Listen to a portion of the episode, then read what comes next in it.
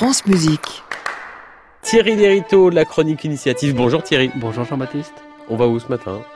Eh bien ce matin, on va parler musique en milieu carcéral avec un projet aussi ambitieux qu'innovant 12 cordes, un spectacle musical du chorégraphe Hervé Sica, monté pour et par une dizaine de détenus de la prison de Meaux, avec la collaboration de l'Orchestre de Chambre de Paris. C'est Irène Muscari, coordinatrice culturelle au sein du SPIP. Le SPIP, c'est le service pénitentiaire d'insertion et de probation de Seine-et-Marne, qui en a eu l'idée.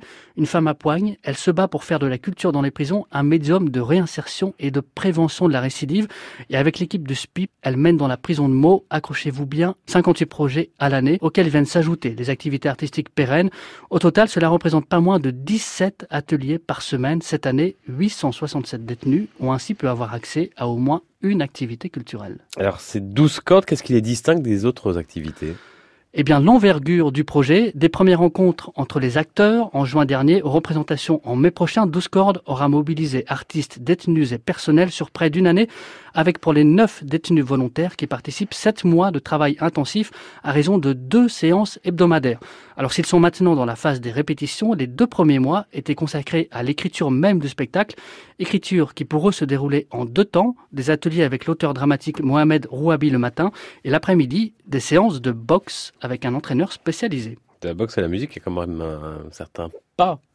Eh bien, pas tant que ça, figurez-vous Jean-Baptiste, et vous seriez même surpris de voir à quel point le chorégraphe Hervé Sica a réussi à intégrer les gestes de la boxe à la chorégraphie qu'il fait travailler aux détenus pour le spectacle et combien la dramaturgie très forte qui naît de cette danse, inspirée par la boxe, se combine avec les extraits musicaux qui les accompagnent, allant pourtant de Monteverdi jusqu'au célèbre Castadiva, des musiques interprétées sur scène par six musiciens de l'Orchestre de Chambre de Paris, ainsi que par la soprano Sévan Manoukian.